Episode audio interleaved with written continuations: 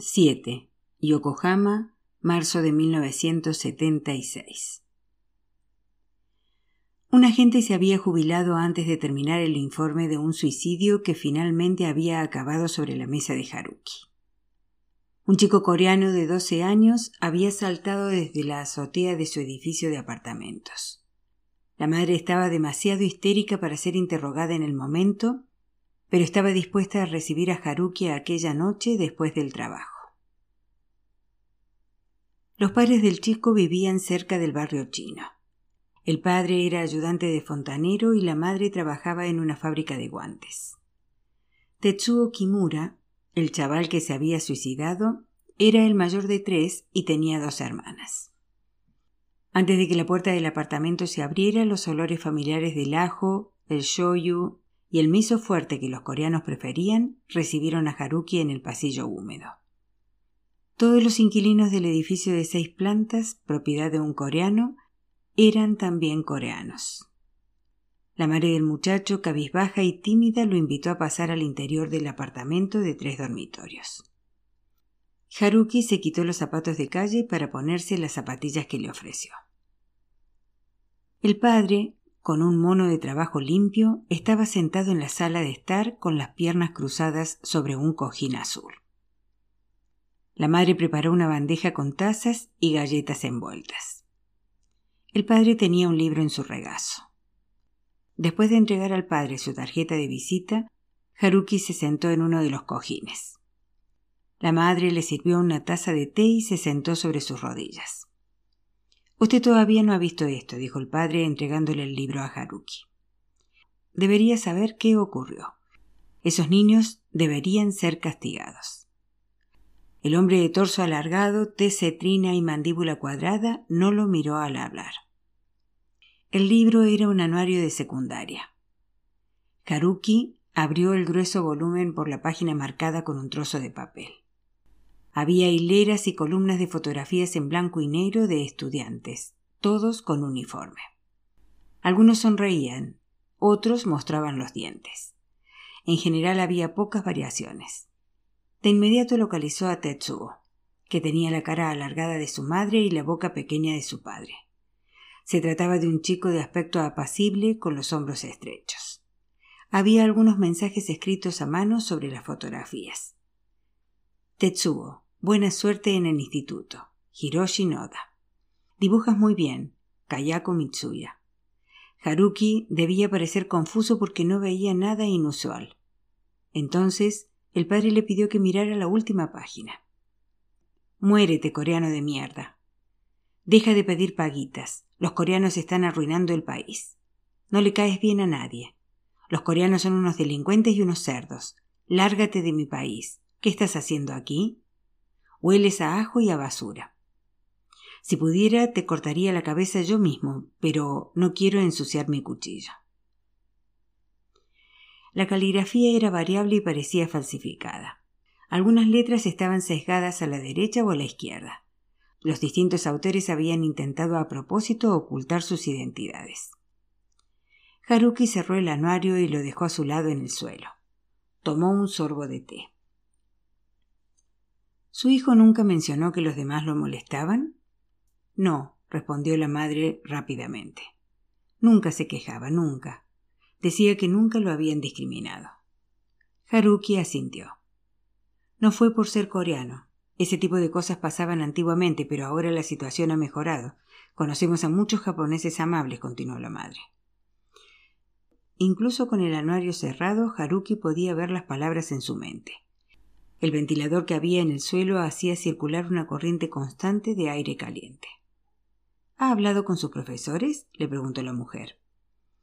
El agente jubilado lo había hecho. Los profesores habían dicho que el niño era un buen estudiante, pero demasiado callado. Sacaba unas notas estupendas. Los demás le tenían envidia porque era más listo que ellos. Mi hijo aprendió a leer con tres años, dijo la madre. El padre suspiró y posó la mano con suavidad en el antebrazo de su esposa para que no hablara más. El invierno pasado Tetsuo nos preguntó si podía dejar de ir a clases para trabajar en la verdulería de su tío, le explicó. Es una tienda pequeña cerca del parque bajando la calle. mi cuñado estaba buscando a un chico para romper las cajas y ocuparse de cobrar. Tetsuo dijo que quería trabajar con él, pero le dijimos que no. Ninguno de nosotros terminamos el instituto y no queríamos que él lo dejara. No tenía sentido que trabajara en algo así, que dejara los estudios siendo tan buen alumno. Mi cuñado apenas sobrevive, así que mi hijo no habría cobrado demasiado. Mi esposa quería que consiguiera un buen trabajo en una fábrica de electrónica. Si hubiera terminado el instituto, entonces. El padre se cubrió con la cabeza con sus manos grandes y ásperas, presionando su escaso cabello. Trabajar en el sótano de una tienda, hacer inventario. Esa no es una vida fácil, ¿sabe? Mi hijo tenía talento, recordaba cualquier cara y la dibujaba a la perfección. Podía hacer muchas cosas que nosotros no sabíamos hacer. Mi hijo era trabajador y honrado, dijo la madre con calma. Nunca hizo daño a nadie. Ayudaba a sus hermanas a hacer sus deberes. Su voz se quebró. De repente el padre se giró para mirar a Haruki. Los chicos que escribieron eso deberían ser castigados. No espero que vayan a la cárcel, pero no deberían permitirles escribir cosas así. Negó con la cabeza. Debería haber dejado los estudios. Habría sido mejor que trabajar en el sótano de una tienda o pelando cebollas en un restaurante yakiniku. Preferiría que mi hijo viviera así a no tenerlo. A mi esposa y a mí nos han tratado mal aquí, pero es porque somos pobres. Hay coreanos ricos a los que les va mejor. Pensábamos que sería distinto para nuestros hijos. ¿Nacieron aquí? le preguntó Haruki. Su acento no era diferente del de los japoneses nacidos en Yokohama. Sí, por supuesto. Nuestros padres vinieron de Ulsan. Ulsan estaba en lo que en ese momento era Corea del Sur, pero Haruki suponía que la familia estaba afiliada al gobierno de Corea del Norte como muchos de los coreanos. Mindan era mucho menos popular. Los Kimura probablemente no podían pagar la matrícula de los colegios norcoreanos y enviaban a sus hijos a la escuela local japonesa. ¿Son ustedes Chosenjin? Sí, pero ¿qué importa eso? preguntó el padre. No importa, no debería importar. Disculpe. Haruki miró el anuario. ¿Lo sabe el colegio? Lo de estas notas. En el informe no se decía nada sobre ningún otro estudiante. Me tomé la tarde libre para enseñárselo al director. Me dijo que era imposible saber quién había escrito esas cosas, dijo el padre. So, so, dijo Haruki. ¿Por qué no pueden ser castigados los niños que escribieron esto? ¿Por qué? preguntó la madre. Hay varios testigos que lo vieron saltar de la azotea y estaba solo. Nadie empujó a su hijo. No podemos arrestar a todos los que dicen o escriban algo malvado. ¿Por qué no puede la policía obligar al director a... El padre lo miró fijamente y al ver la expresión de derrota de Haruki apartó la mirada. Ustedes trabajan para asegurarse de que nada cambie nunca. Yo ganai, yo ganai. No hay nada que hacer. Eso es lo único que oigo. Lo siento, lo siento, dijo antes de marcharse. A las ocho de la tarde, Paradaiso Yokohama estaba abarrotado. La avalancha volcánica de campanillas, el repiqueteo de las bolitas en los cuencos de metal en miniatura, los pitidos y destellos de las luces de colores y los gritos guturales de bienvenida del obsequioso personal eran como un indulto al doloroso silencio en su cabeza. A Haruki ni siquiera le importaban las densas volutas de humo de tabaco que se elevaban como una capa de bruma gris sobre las cabezas de los jugadores sentados ante las hileras e hileras de animadas máquinas verticales. Tan pronto como Haruki entró en el salón, el encargado japonés corrió hacia él y le preguntó si quería té. El señor Boku estaba en el despacho reunido con un representante y bajaría pronto. Haruki y Mosasu cenaban juntos todos los jueves y él estaba allí para recogerlo. Era justo decir que casi todos los del salón querían ganar algún dinero extra apostando. No obstante, algunos jugadores también acudían allí para escapar de las calles siniestramente silenciosas, donde pocos decían hola para alejarse de los hogares sin amor, donde las esposas dormían con los niños en lugar de con sus maridos, y para evitar los sofocantes trenes en la hora punta, donde estaba bien empujar pero no estaba bien hablar con desconocidos. Cuando Haruki era más joven, no había jugado demasiado al pachinko, pero desde que se mudó a Yokohama se permitía buscar algo de consuelo allí. No tardó nada en perder varios miles de yenes, así que compró otra bandeja de bolas. Haruki no era derrochador con su herencia, pero su madre había ahorrado tanto que tendría suficiente aunque lo despidieran y perdiera una fortuna. Cuando Haruki pagaba a jóvenes para que se acostaran con él, podía permitirse ser generoso. De todos los vicios, el pachinko parecía insignificante. Las pequeñas bolas de metal se exhallaban rítmicamente a lo largo de la cara rectangular de la máquina y Haruki movía el dial continuamente para que siguiera en marcha. No, habría querido decir al padre de Tetsuo. ¿Cómo podría encontrar al culpable de un crimen que no existe? No puedo castigarlo y no podría haberlo evitado. No, no podía decir esas cosas a nadie. Nunca había podido. Desde que era niño Haruki había querido ahorcarse y ese pensamiento todavía lo frecuentaba. De todos los crímenes, el que mejor comprendía era el suicidio. Si hubiera podido, primero habría matado a Daisuke y después se habría suicidado. Pero nunca podría matar a Daisuke y ahora no podía hacerle algo tan horrible a Ayame. Ellos eran inocentes. La máquina se detuvo de repente. Levantó la mirada y vio a Mosasu con el cable del enchufe. Llevaba un traje negro con un pin rojo de Paradaiso y Yokohama en la solapa de su chaqueta. ¿Cuánto has perdido, tonto? Un montón, la mitad de mi sueldo. Mosasu sacó la cartera y ofreció a Haruki un fajo de billetes de yen, pero Haruki no lo aceptó. Ha sido culpa mía. A veces gano, ¿no? No a menudo. Mosasu metió el dinero en el bolsillo del abrigo de Haruki. En el izakaya, Mosasu pidió una botella de cerveza y sirvió a Haruki. Estaban sentados en la barra, en taburetes de madera tallada. El propietario les sirvió un plato de soja salteada porque siempre empezaban con eso. ¿Qué te pasa? le preguntó Mosasu. Estás hecho una mierda. Un chaval se ha tirado de una azotea. Hoy he tenido que hablar con sus padres. Vaya, ¿De qué edad? Estaba en secundaria. Coreano. ¿Eh? Deberías haber visto lo que los putos críos le escribieron en el anuario. Probablemente la misma mierda que escribieron en el mío. ¿Maggie? Sí. Todos los años un grupo de cabezas huecas me decían que volviera a Corea, que me muriera lentamente. Cosas de críos cabrones. ¿Quién? ¿Alguien a quien conociera? Fue hace mucho tiempo. Además, ¿qué ibas a hacer? ¿Arrestarlos? Mosasu se rió. Entonces, ¿estás triste por eso? ¿Por el chico? Haruki asintió. Tienes debilidad por los coreanos, dijo Mosasu sonriendo. ¡Qué idiota! Haruki empezó a llorar. ¿Qué diablos? Oye, oye. Mosasu le dio unas palmaditas en la espalda. El camarero apartó la mirada y limpió el espacio de la barra que acababa de abandonar un cliente. Haruki se agarró la cabeza con la mano derecha y cerró los ojos húmedos.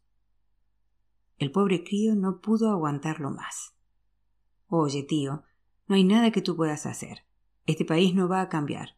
Los coreanos como yo no podemos marcharnos. ¿A dónde vamos a ir? Pero los coreanos de Corea tampoco están cambiando. En Seúl llaman a la gente como yo bastardos japoneses. Y en Japón Solo soy un sucio coreano más, sin importar cuánto dinero gane o lo simpático que sea. Así que, ¿qué demonios? Toda esa gente que volvió al norte está muerta de hambre o muerta de miedo. Musasu buscó los cigarrillos en sus bolsillos. La gente es horrible en todas partes. Bebe un poco de cerveza. Haruki bebió un poco y se atragantó. Cuando era niño quería morirme, confesó Haruki. Yo también. Todos los putos días pensaba que sería mejor que me muriera, pero no podía hacerle eso a mi madre. Más tarde, cuando dejé el colegio, no volví a sentirme así. Cuando Yumi murió, no sabía si lo conseguiría, ¿sabes? Pero entonces no podía hacerle eso a Solomon. Y mi madre, bueno, ya sabes, ha cambiado después de la desaparición de Noah. No sería capaz de decepcionarla tanto. Ella dice que mi hermano se marchó porque se sentía superado en Guaseda y estaba avergonzado. No creo que eso sea cierto. En el colegio no hubo nunca nada difícil para él. Está viviendo en alguna parte y no quiere que lo encontremos. Creo que se cansó de intentar ser un buen coreano, que se rindió. Yo nunca fui un buen coreano. Mosasu encendió su cigarrillo. Pero las cosas mejoran. La vida es una mierda, pero no todo el tiempo. Etsuko es genial. No esperaba encontrar a alguien como ella, ¿sabes? Voy a ayudarla a abrir un restaurante. Es una mujer agradable. Puede que te cases otra vez. A Haruki le caía bien la nueva novia japonesa de Mosasu. Etsuko no quiere casarse de nuevo. Sus hijos ya la odian lo suficiente. Convertirían su vida en un infierno si se casara con un coreano que trabaja en el pachinko. Mosasu resopló. Haruki seguía estando triste. Hombre, la vida va a seguir zarandeándote, pero tienes que seguir jugando. El policía asintió. Olvídalo. Tu madre era una gran mujer.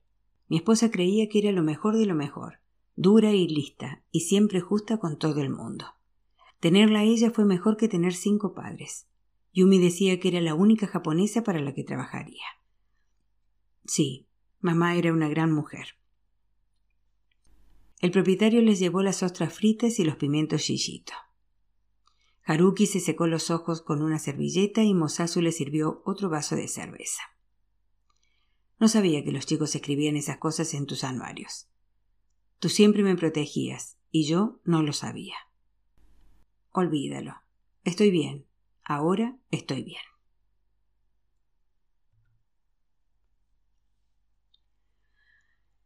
Ocho. Nagano, agosto de 1978. El chofer de Hansu encontró a Sunja en la puerta norte de la estación de Yokohama como le habían pedido y la condujo hasta el automóvil negro en cuya parte de atrás estaba Hansu sentado. Sunja se acomodó en el asiento de terciopelo y se tiró de la chaqueta para cubrir la curva de su barriga de ayuma. Llevaba un vestido importado de un diseñador francés y unos zapatos de cuero italianos que la novia de Mosasu, Etsuko, había elegido para ella. A sus sesenta y dos años, Sunja parecía lo que era, la madre de dos hombres adultos, una abuela y una mujer que se había pasado la mayor parte de su vida trabajando al sol. A pesar de la ropa de una adinerada matrona de Tokio, su piel arrugada y manchada y el cabello corto blanco la hacían parecer vieja y ordinaria. ¿A dónde vamos? A Nagano, contestó Hansu. ¿Es allí donde está? Sí. Se hace llamar Nobuo Ban. Lleva allí dieciséis años. Está casado con una mujer japonesa y tiene cuatro hijos. ¿Solomon tiene cuatro primos? ¿Por qué no nos lo dijo? Ahora es japonés. En Nagano nadie sabe que es coreano. Su esposa y sus hijos no lo saben. En su mundo todos creen que es japonés. ¿Por qué? Porque no quiere que nadie sepa nada de su pasado. ¿Tan fácil es hacer eso? Bastante fácil. Además, a nadie le importa lo suficiente para indagar. ¿A qué te refieres? Dirige un salón de pachinko. ¿Como Mosasu? Había coreanos en cada aspecto del negocio del pachinko. Desde los salones y los premios a los fabricantes de las máquinas, pero ella nunca habría esperado que Noah se dedicara a lo mismo que Mosasu. Sone. ¿Cómo está Mosasu? le preguntó Hanso. Bien. ya asintió. Le estaba costando concentrarse. ¿Le va bien en el negocio? Ha comprado otro salón en Yokohama. Y Solomon debe estar muy grande ya. Le va bien en el colegio, estudia mucho. Quiero saber más cosas sobre Noah. Hansu sonrió. Es bastante rico. ¿Sabe que vamos a verlo? No. Pero. Él no quiere vernos. Bueno, no quiere verme a mí. Quizás quiera verte a ti, pero en ese caso te habría dicho dónde está. Entonces, no deberíamos hablar con él hoy, pero he pensado que querrías verlo con tus propios ojos. Va a estar en su despacho. ¿Cómo lo sabes? Lo sé, dijo Hansu cerrando los ojos y apoyándose contra el reposacabezas cubierto de encaje blanco. Estaba tomando varios medicamentos que le hacían sentirse mareado. Su plan era esperar hasta que Noah saliera de su despacho como hacía normalmente para almorzar en el restaurante de Soba al otro lado de la calle. Cada día tomaba un almuerzo sencillo en un restaurante diferente y los miércoles comía soba. Los investigadores privados de Hansu le habían detallado la vida de Noah en Nagano en un informe de 26 páginas y lo que resultaba más llamativo era su inquebrantable necesidad de rutina. Noah no bebía alcohol, no apostaba y no tonteaba con mujeres. No practicaba ninguna religión, y su esposa y sus cuatro hijos vivían en una casa modesta como cualquier otra familia japonesa de clase media. ¿Crees que almorzará solo? Siempre lo hace. Hoy es miércoles, así que comerá sarusoba. Habrá terminado en menos de quince minutos. Leerá un poco de su novela de inglés y después regresará a su despacho. Por eso tiene tanto éxito, creo. No comete errores. Noah tiene un plan. Había una especie de orgullo territorial en la voz de Hanso. ¿Crees que querrá verme? Es difícil saberlo, le dijo. Deberías esperar en el coche y verlo desde allí. Después el chofer nos llevará de vuelta a Yokohama. Podemos volver la semana que viene si quieres. Quizás podrías escribirle primero. ¿Qué diferencia hay entre hoy y la semana que viene? Puede que si lo ves y sabes que está bien, no necesites hablar con él. Él ha elegido esta vida, Sunya, y quizás quiere que lo respetemos. Es mi hijo. Y el mío. No y Mosasu son mi vida, dijo Sunya. Hansu asintió.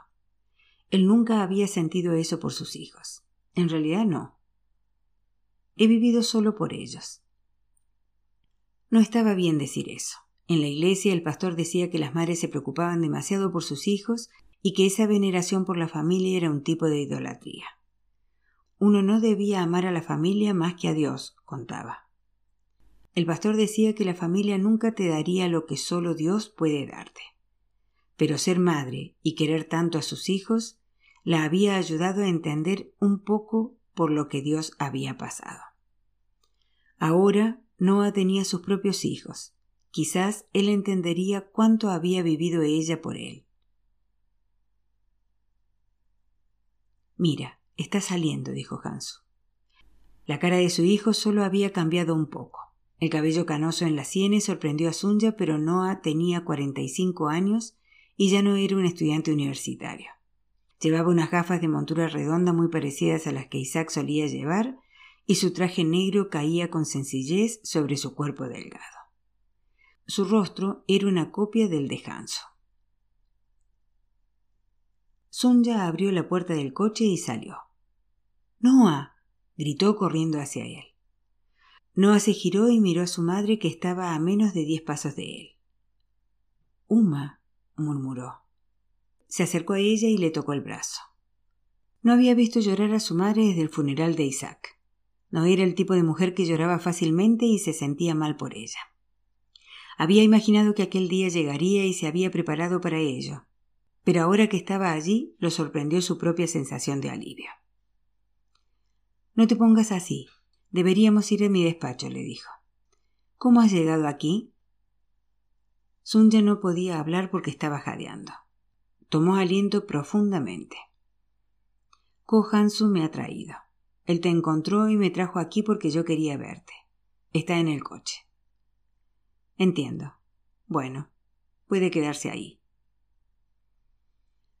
Cuando regresó a la oficina, sus empleados se inclinaron ante él y Sunya lo siguió a su despacho. Noah le ofreció asiento y cerró la puerta. Tienes buen aspecto, Uma. Ha pasado mucho tiempo, Noah. He estado muy preocupada por ti, le dijo, pero al ver su expresión dolida se detuvo. Pero me alegro de que me hayas escrito. He ahorrado todo el dinero que me has enviado. Ha sido muy considerado por tu parte. Noah asintió. Hansu me ha dicho que estás casado y tienes niños. Noah sonrió. Tengo un chico y tres niñas. Son muy buenos. Todos estudian mucho excepto mi hijo que juega muy bien el baloncesto.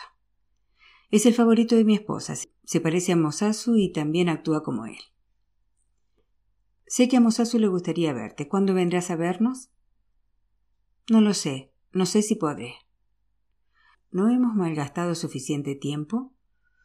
Todos estos años, Noah. Ten piedad, ten piedad, por favor. Yo era una niña cuando conocí a Hanso. No sabía que estaba casado y cuando lo descubrí me negué a ser su amante. Entonces tu padre se casó conmigo para que pudieras tener un apellido. Toda mi vida he sido fiel a tu padre, Baek Isaac, que fue un gran hombre. Incluso después de su muerte he sido leal a su. Entiendo lo que hiciste. Sin embargo, mi padre biológico es Ko Hansu. Eso no puede cambiarse, dijo Noah sin emoción. Sí. Soy coreano y trabajo en este negocio indecente. Supongo que llevar la yakuza en la sangre es algo que te controla. Nunca podré librarme de él. Se rió. Esta es mi maldición. Pero tú no eres un yakuza, protestó Sunya. ¿No es cierto? Mosasu es dueño de varios salones de pachinko y es muy honrado. Siempre está diciendo que es posible ser un buen jefe y evitar a la mala gente si. Noah negó con la cabeza. Uma, yo soy honrado, pero en este negocio hay gente a la que no puedes evitar. Dirijo una empresa muy grande y hago lo que tengo que hacer. Noah hizo una mueca como si hubiera probado algo agrio. Eres un buen chico, Noah. Sé que lo eres, dijo Sunja y se sintió tonta por llamarlo chico. Es decir, estoy segura de que eres un buen hombre de negocios y honrado. Los dos se quedaron en silencio. Noah se cubrió la boca con la mano derecha. Su madre era una anciana y parecía agotada. ¿Quieres un poco de té? le preguntó. En el transcurso de los años, Noah había imaginado que su madre o su hermano aparecerían en su casa, que lo descubrirían allí en lugar de en su despacho blanco bañado por el sol. Su madre se lo había puesto más fácil acudiendo allí en lugar de a su casa. ¿Iría Hanso a su despacho? se preguntó. Había tardado más en encontrarlo de lo que había esperado. ¿Te gustaría comer algo? Puedo pedir. Sunya negó con la cabeza. Deberías venir a casa. Él se rió. Esta es mi casa. Ya no soy un niño. No me arrepiento de haberte tenido. Eres un tesoro para mí. No me marcharé. Aquí nadie sabe que soy coreano, ni una sola persona. Yo no se lo diré a nadie, lo comprendo. Haré lo que. Mi esposa no lo sabe. Su madre jamás lo toleraría. Mis hijos no lo saben, y yo no se los diré. Mi jefe me despediría. No contrata a extranjeros. Uma, nadie puede saberlo. ¿Tan horrible ser coreano? Es horrible ser yo. Sunya asintió y se miró sus manos entrelazadas.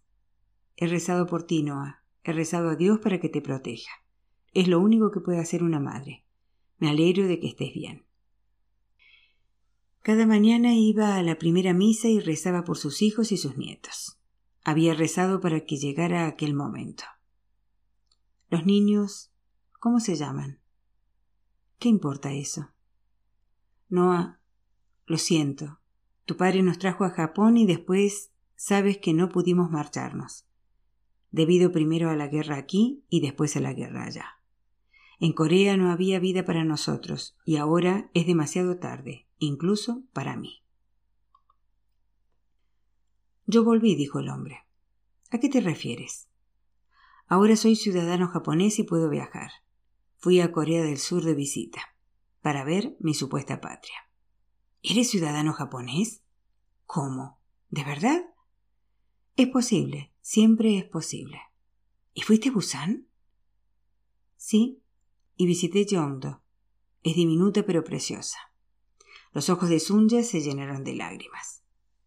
Uma, ahora tengo una reunión, lo siento. ¿Por qué no nos vemos la semana que viene? Yo iré.